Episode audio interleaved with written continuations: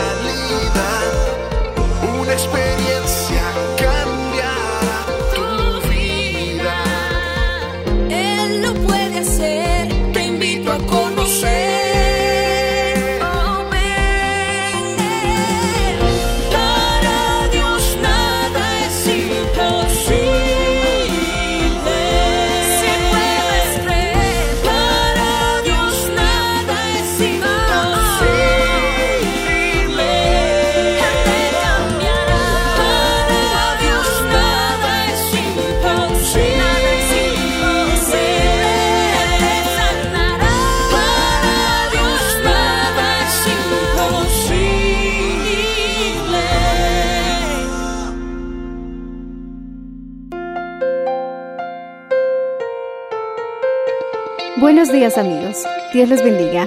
Hoy les traeremos el mensaje del Señor bajo el título Desarrolle una mentalidad de victoria.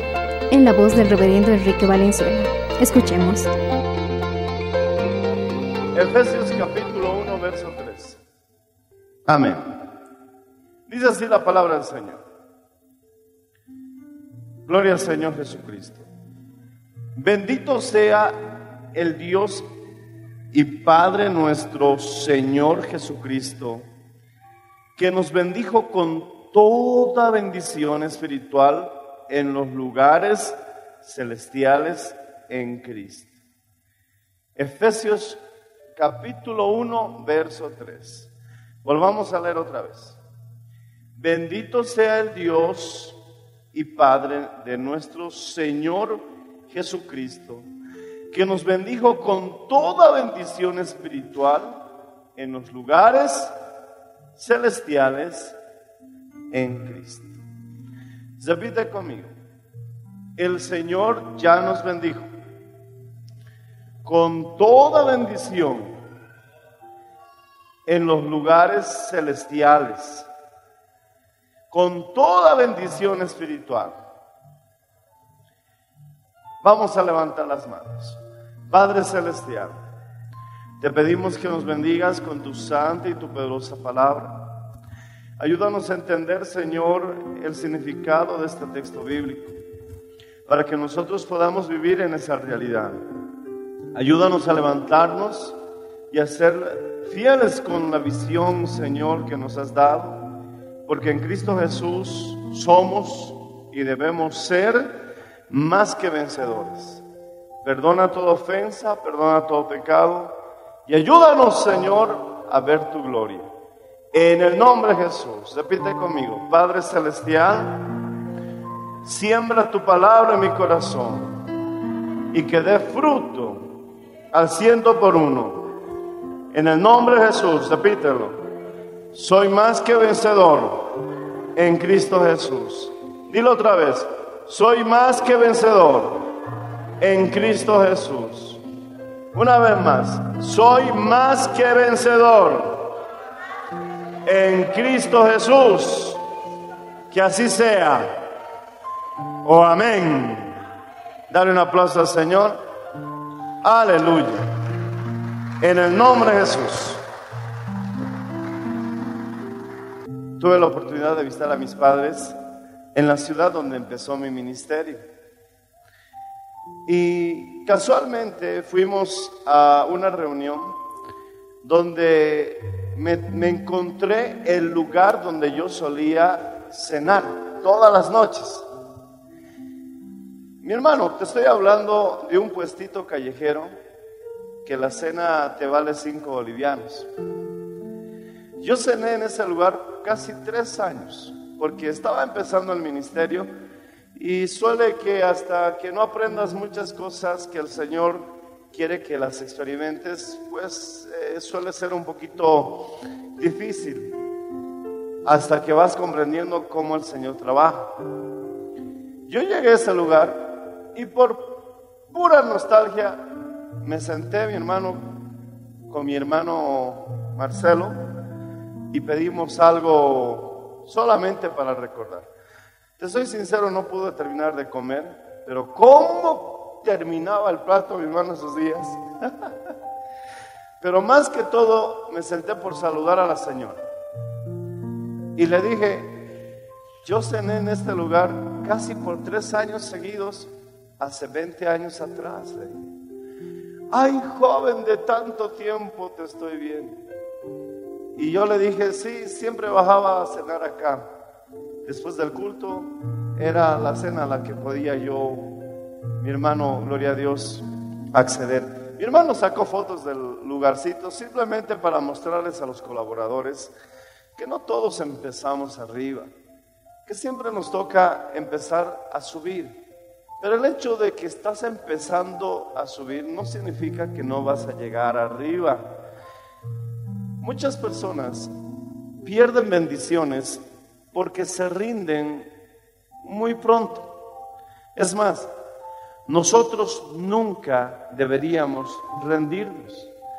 Si hay algo que es la voluntad de Dios y que vale la pena pelear, nunca deberíamos rendirnos. Aunque también debemos reconocer que hay otras cosas que no valen la pena esforzarnos tanto y que también nos tocaría reconocer de que no es- sería mala idea dejarlas a un lado para empezar nuevos proyectos. Pero si tú sabes que lo que estás haciendo es correcto y lo que estás haciendo es la voluntad de Dios, nunca deberíamos rendirnos.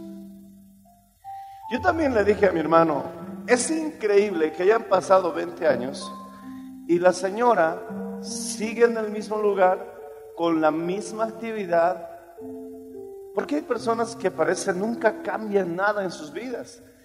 Y él me hizo recuerdo lo que yo mismo le regalé en una lamparita eh, hace varios años atrás. Y en esa lamparita le puse una escritura que decía, las personas que alcanzan algo en la vida son aquellas que están altamente motivadas. Y él me hizo recuerdo. Y es cierto, debemos tener sueños nuevos. Debemos tener planes en la vida. No importa la edad que tengas. Tenemos que seguir anhelando, mi hermano, cosas mayores espirituales y también, mi hermano, seculares. Eso no es malo. Y entonces, mi hermano, nosotros vamos a poder salir a nuevos niveles y a nuevas etapas. El Señor les dijo a los israelitas, ya bastante tiempo habéis estado en este desierto. 40 años y nada cambiaba en la vida de los israelitas. Mi esposa dio una enseñanza que me pareció excelente, porque ella tocaba el punto que desde Egipto hasta la tierra prometida solo se demoraban 11 días para llegar. Pero ellos se tardaron 40 años. La pregunta que deberíamos, hacernos es, ¿por qué se están demorando tanto en hacerse realidad nuestros planes, nuestros sueños, nuestros anhelos? ¿Por qué siempre estamos en esa situación? Es que mi hermano, hay muchos factores que seguramente no nos alcanzaría el tiempo para detallarlos, pero uno de los problemas de los israelitas era su manera de pensar. Siempre estaban pensando en Egipto. Y en Egipto estaban maltratados, eran esclavos. Incluso, mi hermano, mentían. Decían que en Egipto tenían pescado por baldes. Cuando en realidad, mi hermano, muchos de ellos morían por desnutrición. Y según la arqueología, su promedio de vida era de 30 años. Pero ellos murieron, mi hermano, aún estando Dios enojado, les dio 40 años de vida en el desierto. Si tenían 30 años, estaban viviendo hasta los 70. Si salieron, mi hermano, gloria al Señor Jesucristo, a los 40 de Egipto, estaban viviendo hasta los 80. Aún en el ojo del Señor hay misericordia. Decimos amén, hermanos. No les faltaba el pan, no les faltaba el agua. Tenían calefacción de noche, una columna de fuego, y de día una columna de nube. Pero mi hermano, a pesar de que estaban bien en el desierto, ese no era el lugar que Dios había escogido para ellos. Dios tenía una tierra que fluía leche y miel. Es lo mismo, Dios nos ha bendecido con toda bendición espiritual, pero esta bendición espiritual, mi hermano, a veces no vemos que se está materializando en nuestras vidas con salud, con victoria, con familias salvas, con transformación, con mi hermano, gloria al Señor Jesucristo, soluciones a nuestros problemas. Decimos que en Cristo Jesús somos más que vencedores. ¿Y quién va a negar que eso es una bendición espiritual? Pero esa bendición espiritual tiene que verse, mi hermano, en nuestras actividades.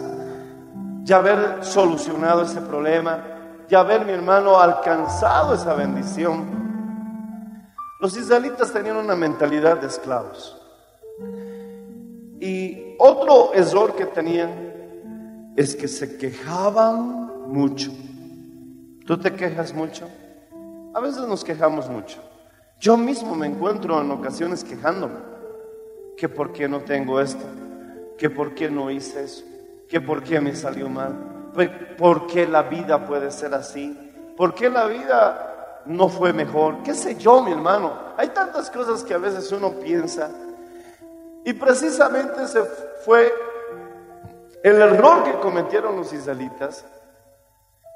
Y como vivían con tantas quejas, su fe no podía funcionar. Repite conmigo, cuando me quejo, mi fe se ve estorbada. Y permanecieron 40 años en el desierto, cuando solamente deberían demorado tal vez unos, unos días. 11 días era el viaje Quizás mi hermano hubieran demorado algunos días más porque tenía niños, porque tenía mi hermano cargamento. Pero mi hermano, el Señor les dijo, bastante tiempo habéis estado en este lugar.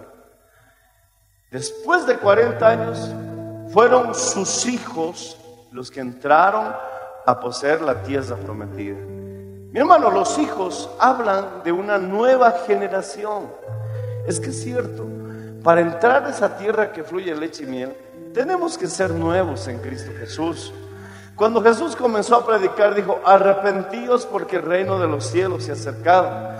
Y en griego la palabra arrepentimiento significa cambia tu manera de pensar. Si sigues con un pensamiento de crítica, de juzgar todo, mi hermano, hay personas que nada está bien para ellos, todo está mal. Mi hermano, siempre tienen una, una manera de señalar los errores antes que ver las virtudes. Cuando nosotros, mi hermano, en realidad la mayor parte de nuestra vida marcha bien, cuando nos concentramos en esas cositas pequeñas que marcharon mal, podemos contaminar todo lo demás. Pero poder en la sangre de Jesús, a veces nos toca cambiar nuestra manera de pensar. Decimos amén, hermanos. ¿Cuántos dicen amén? Y a su nombre. Alaba al Señor si puedes hacerlo, hermano.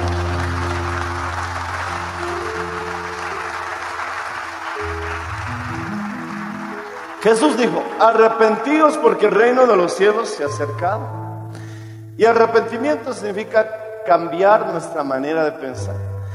La palabra en griego que utiliza es metanoeo, que significa Cambien su manera de pensar, arrepentirse. El reino de los cielos se ha acercado. No podremos entrar al reino de los cielos si no cambiamos nuestra manera de pensar. Si seguimos pensando, mi hermano, equivocadamente como pensábamos en el mundo. ¿Cómo pensábamos en el mundo? A veces en venganza, me las va a pagar. Ahora sí vas a ver lo que es una cucharada de su propia medicina. Lo que me has hecho, igualito te lo voy a hacer y te lo voy a hacer mejor.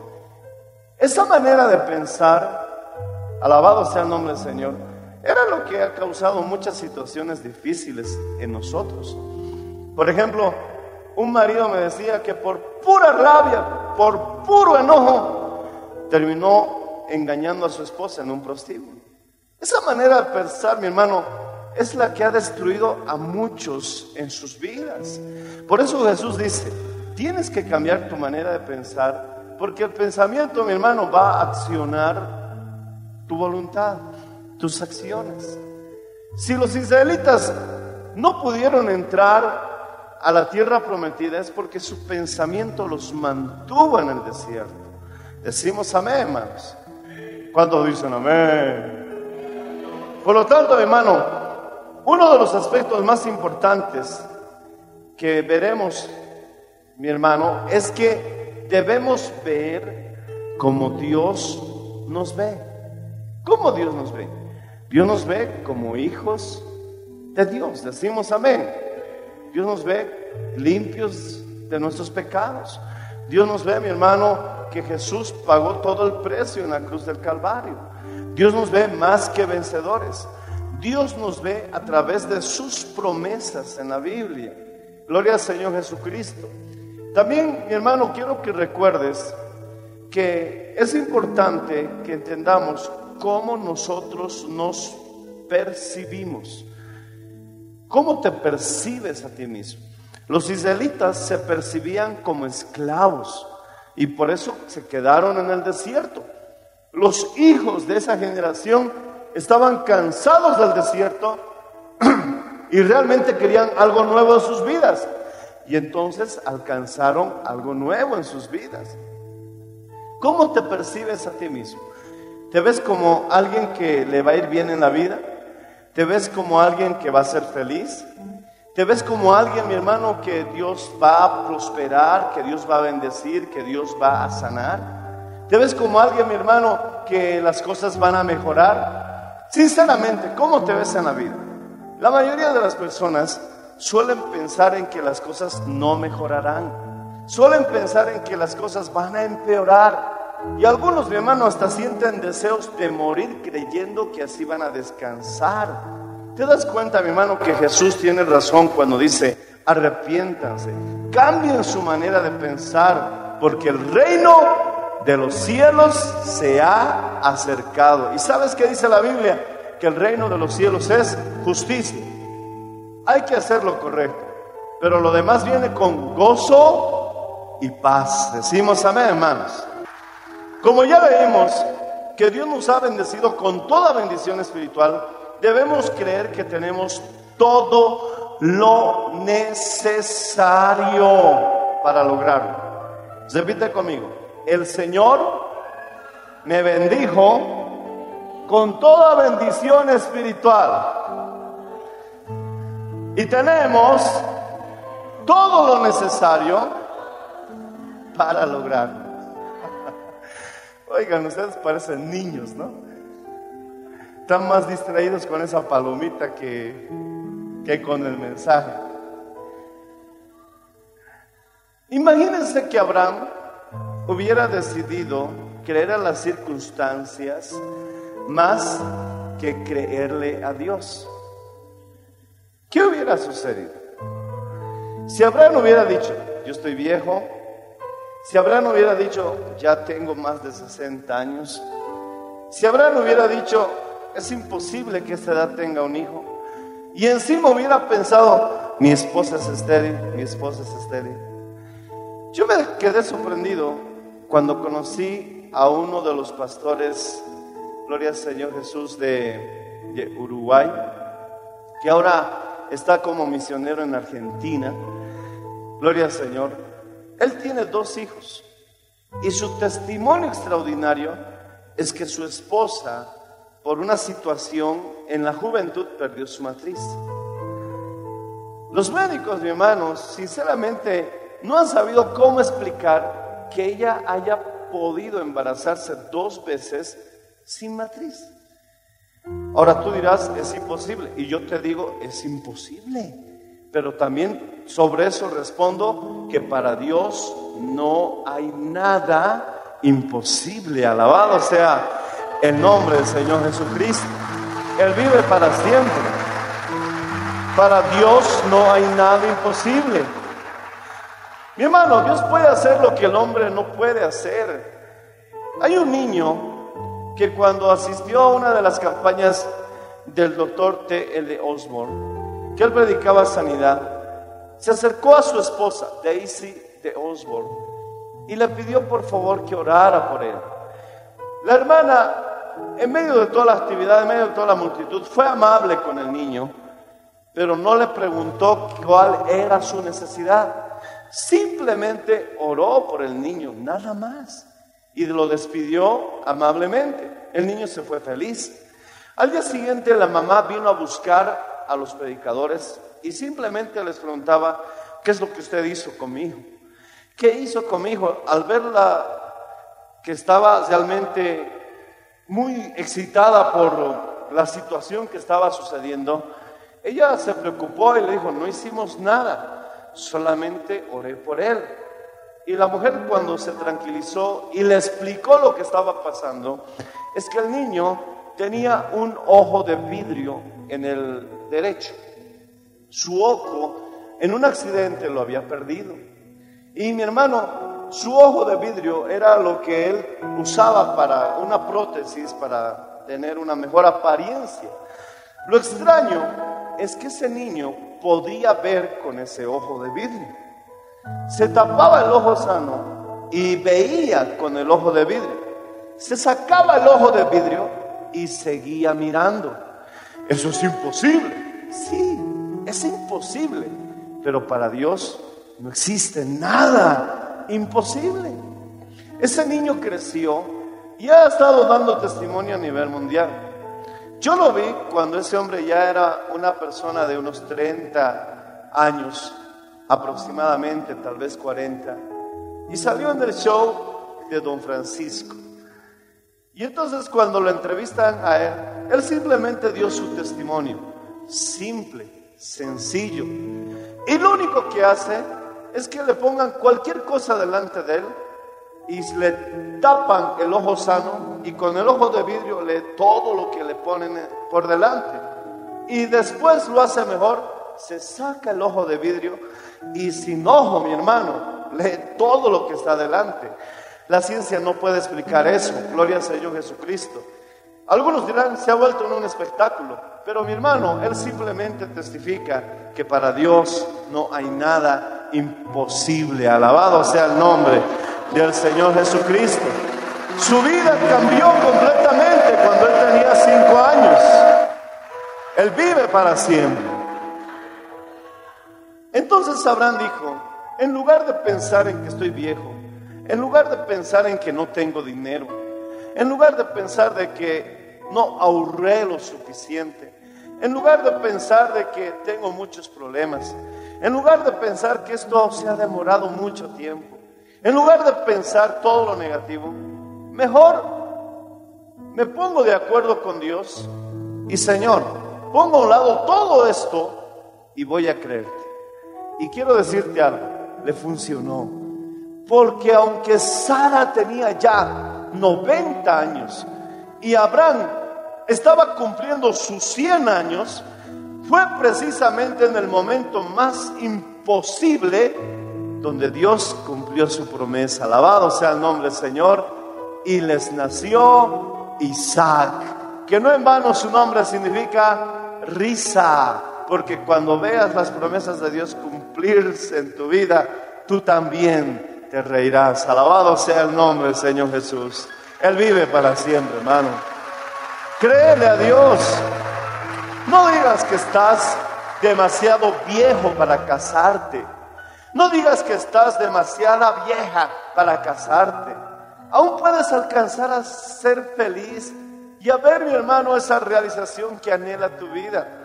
Quizás Dios te muestre el camino en el que realmente alcanzarás a sentirte, mi hermano, completo. Y no es lo que tú piensas o lo que tú deseas, lo que realmente te dará esa felicidad y esa paz. Confía en el Señor. Lo interesante, mi hermano, es que la promesa de Dios fue dada en el tiempo pasado. Y aunque tenía una realidad del presente, mira lo que Dios le dijo a Abraham. Yo te he hecho padre de muchas naciones. Génesis 17:5. Yo te he hecho padre de multitudes. No le dijo, yo te haré.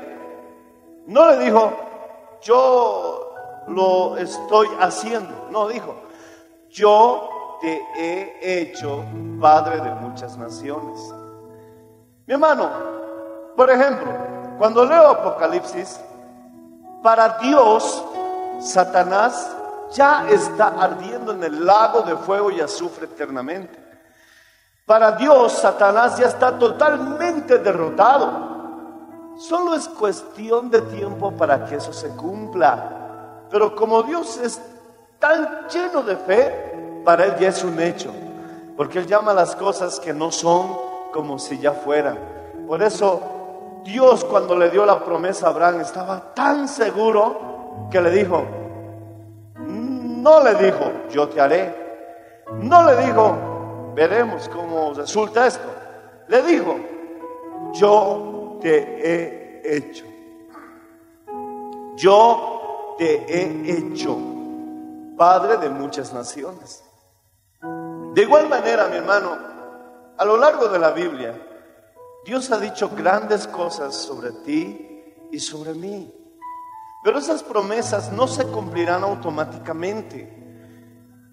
No se van a cumplir por sí solas. Necesitamos poner de nuestra parte. Y lo único que el Señor espera que nosotros hagamos de nuestra parte es que creyamos, creamos esa bendición, que tengamos fe, actuando como alguien bendecido. Mi hermano, cuando haga eso, la promesa se hará una realidad en su vida.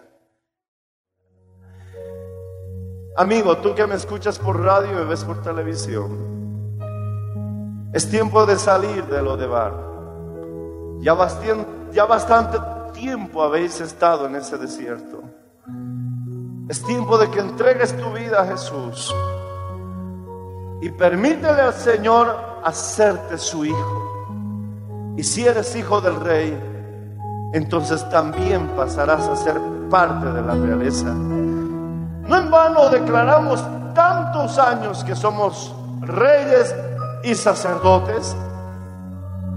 Entonces vivamos confiando en las promesas de Dios, porque en Cristo Jesús no seremos, somos.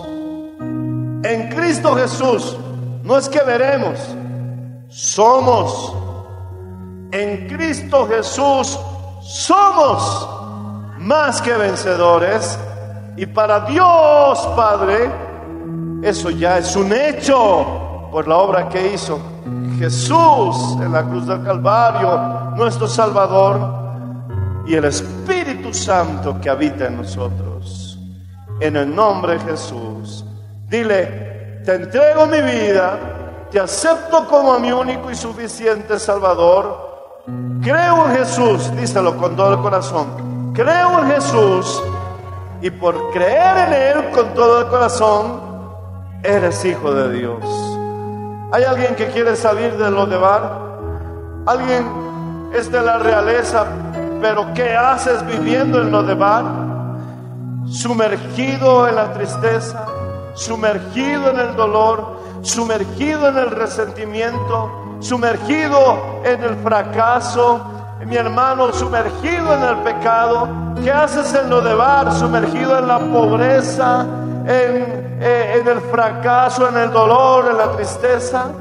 ¿Por qué no vienes y le dices, Señor, hoy salgo de este lugar y quiero sentarme en la mesa del rey? Acércate al altar, ven a hablar con el Señor. El altar está abierto. Habla con Dios. Es tiempo de que tú hables con Él.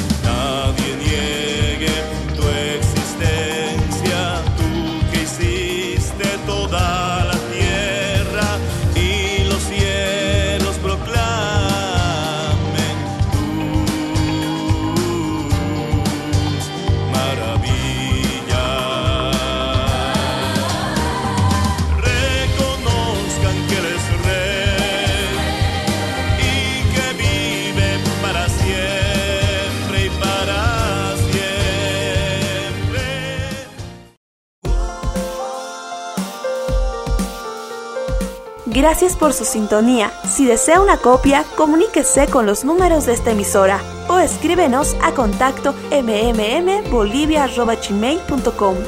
Nos volveremos a encontrar en nuestra próxima edición de Para Dios nada es imposible. Dios les bendiga.